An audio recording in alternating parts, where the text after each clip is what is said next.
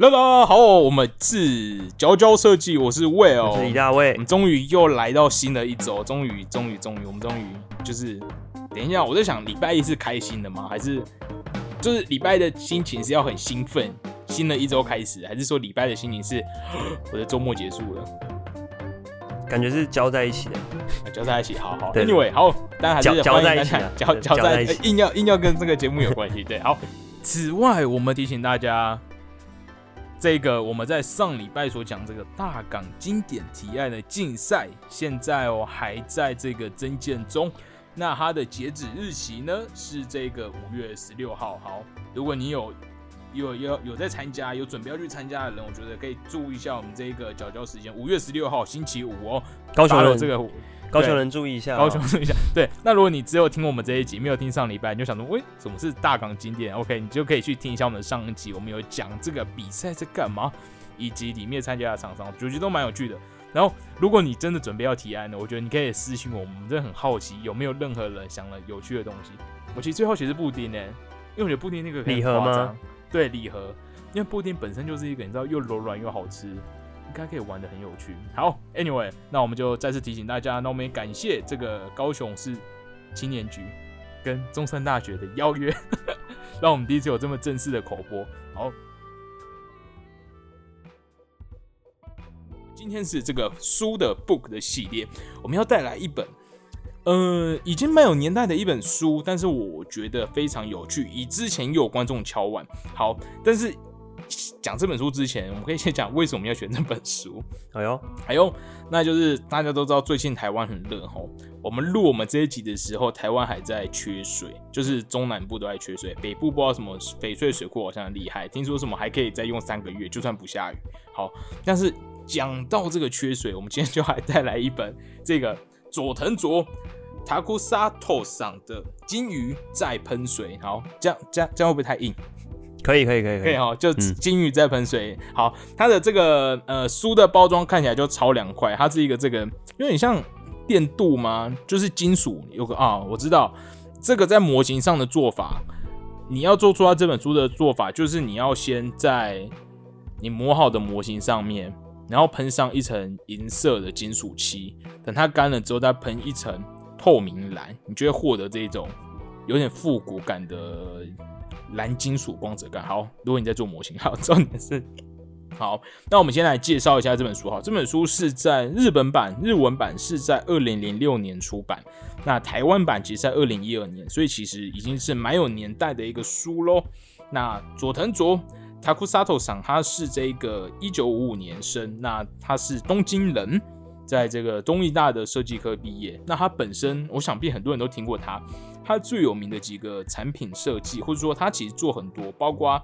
识别设计，然后产品设计，他也测过展览，甚至他制作过设计的电视节目。首先，他最有名的一个系列是这个乐天的薄荷糖系列。那这其实也有一点年代，因为他提到他这个作品，他是在一九九不知道九几年做的，所以其实也是蛮蛮久以前的。对。那他还做过大正制药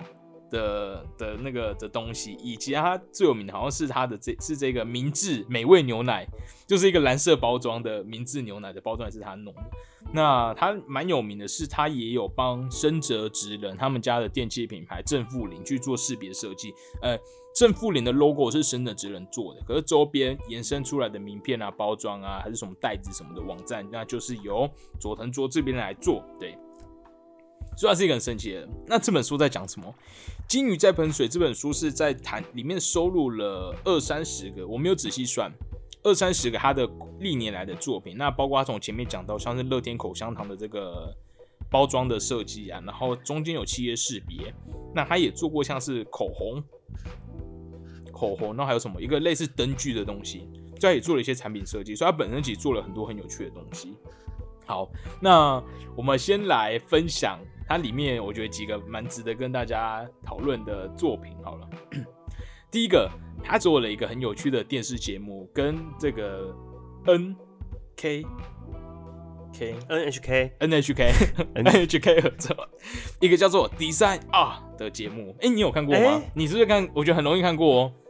我是直接去看那个展诶，哦，他之前你有看到这个展？嗯他之前在日本展，然后我好刚好去日本。好，那我先来讲这个展览是什么，太巧了。这个 Design R 是我我其实是在公共电视上看到，而且我看到之前不知道这这个东西，我一看到就在惊人，想说哇，这是什么东西？这好像也太酷了。算是给小孩哦，锁定小孩嘛。它这个是一个儿童的节目，那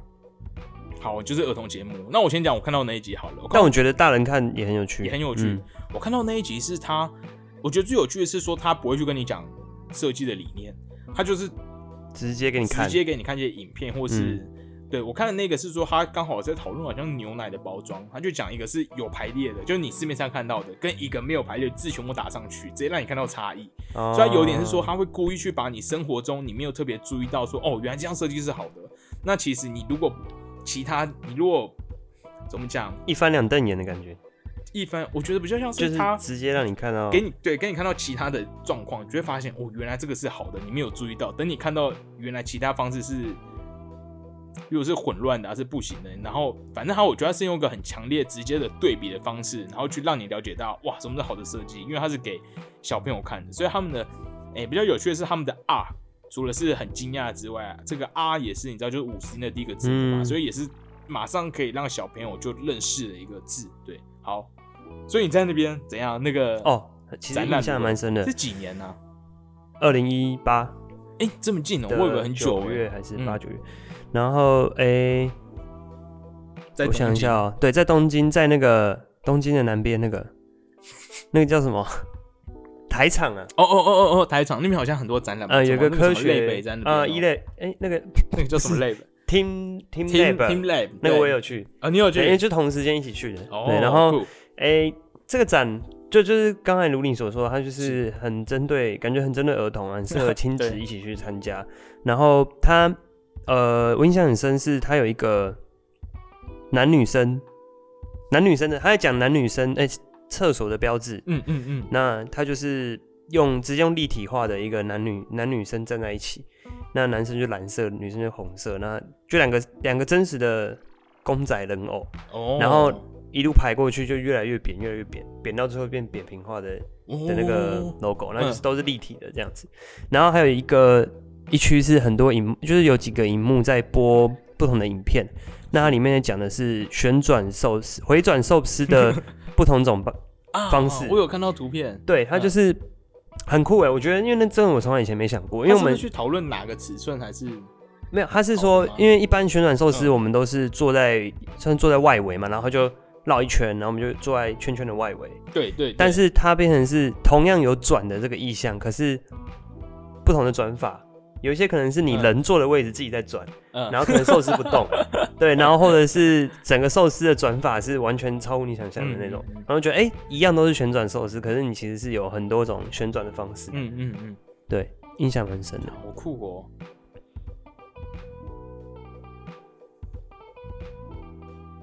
好，我看一下喽。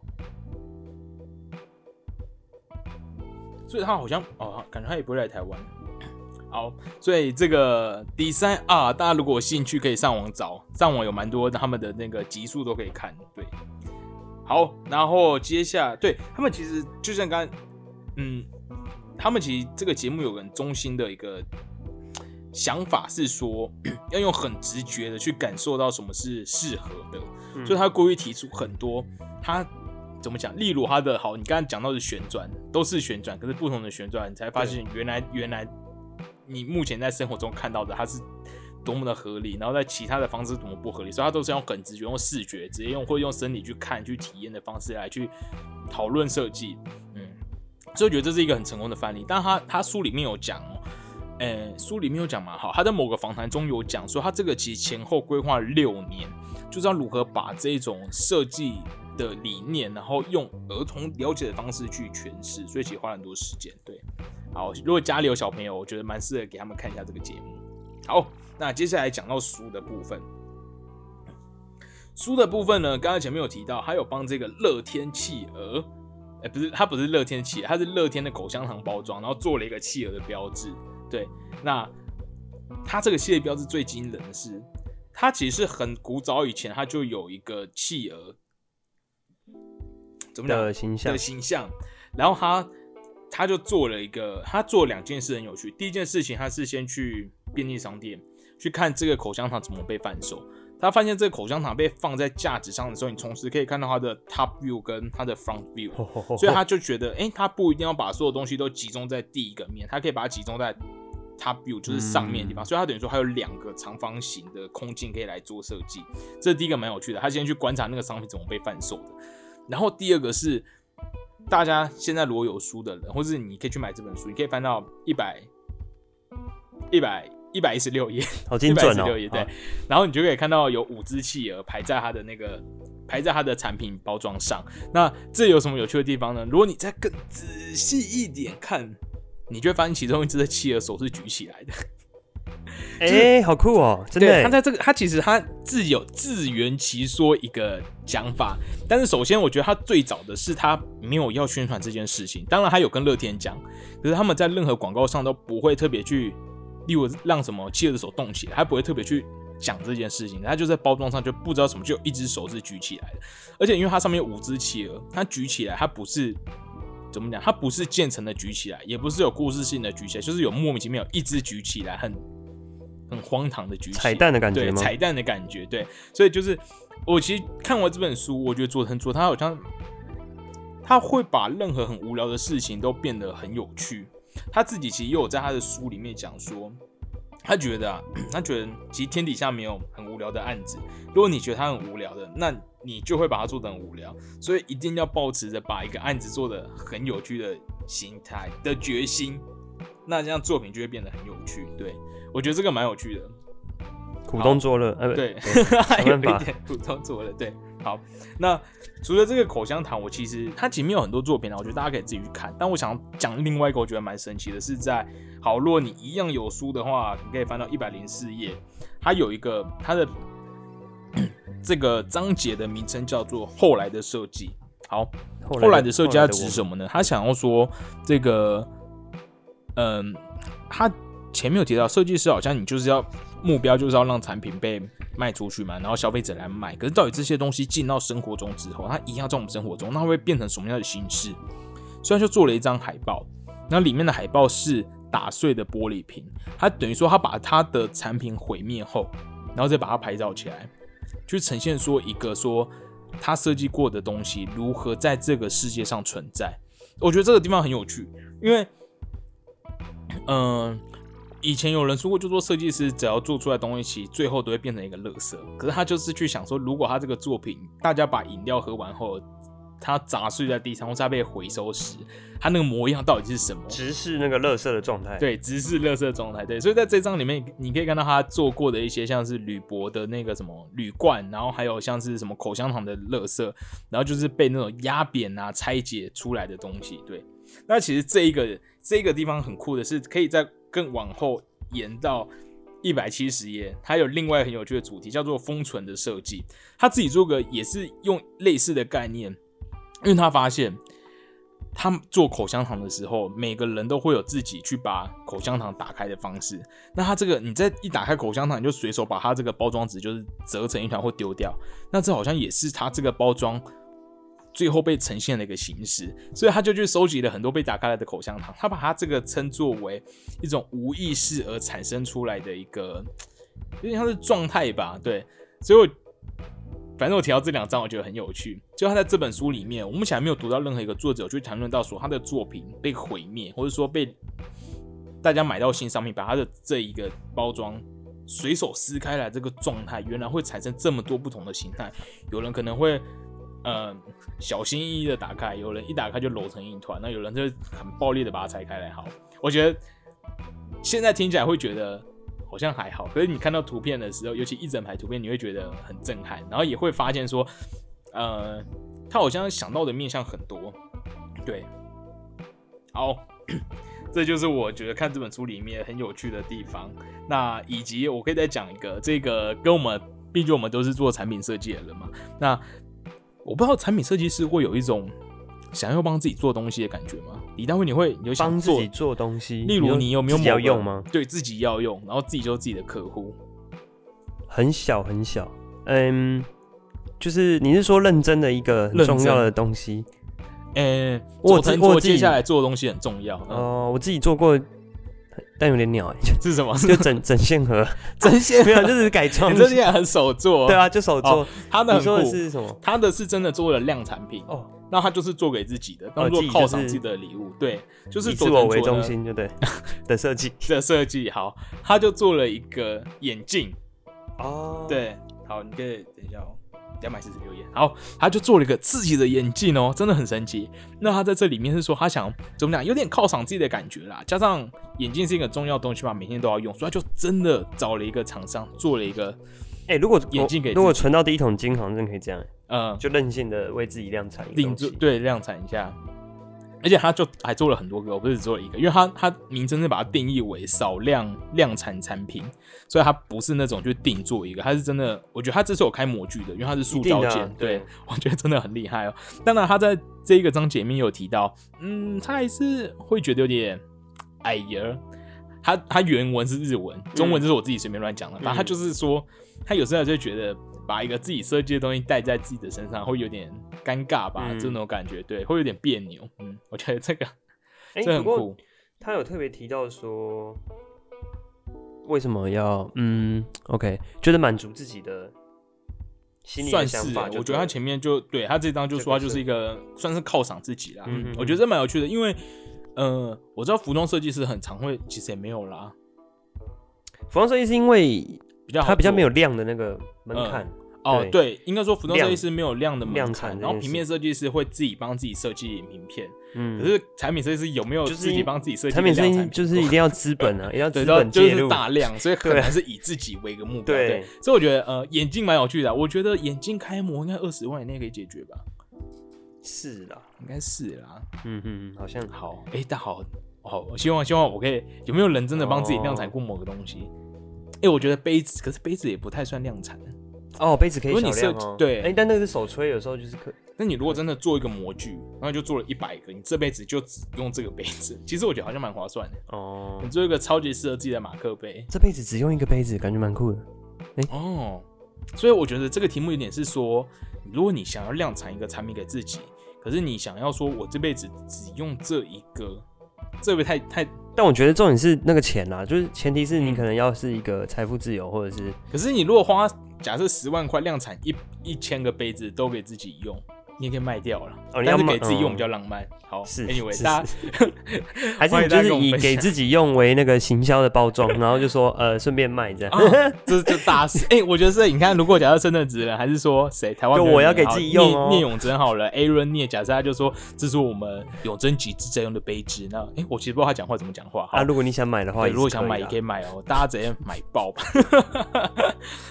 好，所以以上就是这本佐藤卓，他其实真的是日本中生代的一个大师，得过超多奖，然后跟深圳职人啊，呃，伊莎。伊莎 Miyake 米亚米亚 K 合作过，嗯，好，我不知道你现在有没有一个问题，你到现在有发现一个我们都没有谈论到的主题，但是很怪吗？嗯关于这本书吗？关于这本书，你有发现一个？哎、你不用翻这么多，因为它就是一个我们不知道什么，应该说我到现在还埋着还没有讨论的东西，但就很怪的一个地方。什么东西？什么东西？你不是很好奇为什么叫做金鱼在喷水吗？哦，你跟你 你可以先猜猜看，为什么它叫金鱼在喷水？我觉得很莫名啊。哎、应该是它啊，是不是因为金鱼在喷水的时候，嗯呃，是它某某某一个生理状态的时候嘛，然后他觉得那我我觉得你要先以他这本书里面的谈论作品的角度，就是一定是很莫名其妙的东西。他不，我觉得他不会要这么认真，一定他没有什么科学根据，他就是很神奇缺水吗？不然 好好，其实他在《金鱼在喷水》，我看这本书的时候也很困惑，他都没有谈论到对这个书名，结果在最最最最最最后一章，他才讲到原来是他前面第一个作品，我觉得这也是他买给我们的惊喜。他前面第一个作品不是讲到乐天的，不是第一个啦，但是他蛮前面那个作品讲到乐天的口香糖，他就讲到说，他当初接到这个乐天口香糖的重新包装的计划时，他就发现旧的包装的时候，里面主角是企鹅嘛，可是当他做一做之后，发现不对，后面有只金鱼，而且这只金鱼竟然在喷水，然后它喷水的方向还是往右边喷，就它不是对称哦，一般好像金鱼应该是对称喷。其实这个东西我觉得你他他特别说出来也是可，那他如果没说出来，其实我觉得就只是当初的设计师随手画的，他说不定只为了排版方面往右边喷。很彩蛋，然后他的封面就照了那个往右边。对，所以这就是他发，然后他会谈论这个时候，他就有个疑问，他就想说，很常吃会不会就假设有好，假设一堆人买过乐天口香糖，会不会就是有一个无聊的人，不能说无聊，某一个跟他一样细心的人，有一天就盯着包装纸，发现，诶，原来有只金鱼，然后在后面喷水，然后就说会不会就是其实默默中乐天的客户里面就有这群人，对，所以他就想给这群人一个彩蛋。哦，他这边我觉得是他后来哦幽默的幽默的一个讲法，对，他就说为什么他设计的这个前面讲的那个契尔的那个乐天口香糖手要举起来，有点是他想要一个理，还有两个理由，一个理由是他想要跟这群曾经发现 金鱼在喷水的人说，哎、这是新的包装哦，你知道有一点心理上的一个暗示，就是一样有个小彩蛋让他们看到的感觉，嗯。我真的觉得很很很神奇，对。那个企鹅的举手，那个企鹅的举手，对，当然他企鹅有另外一种说法，他有说法说他觉得第二只通常排在第二只的企鹅都是最辛苦的，因为你要 follow 前面有点像老板，他把他用一种公司组织的方式去讨论，你要 follow 前面老板的意见，然后就代理后面的人，所以他觉得第二只企鹅有一种最辛苦的角色，对，真的好，我觉得他真的很幽默，我相信他是一个很幽默的人，就是真的可以是把很无聊的东西包装的很有故事性，对，因为我看过这。然后我们看过这么多设计师出版的书，有叫什么啊、什么整理术啊，什么美学啊，日本美学啊，等等等等其实这本特别特别像是一本小说的名字，对就是对对啊像小说哎，很就很莫名其妙的作品。是好，所以你如果您现在身处在这一个还在缺水，还是还在这个限水的城市中，欢迎你可以找到这本书。这本书现在博客来都还买得到，虽然它蛮久的，就是一本蛮清凉，看起来就很清凉的书，由佐藤卓所带来的《金鱼在喷水》。好，以上就是我们这一集。那我们期待大家可以以后遇到任何无聊的案子，我们可以 follow 一下这个佐藤前辈说的这个。如果你设想它是无聊的，它就变成无聊，所以我们要想办法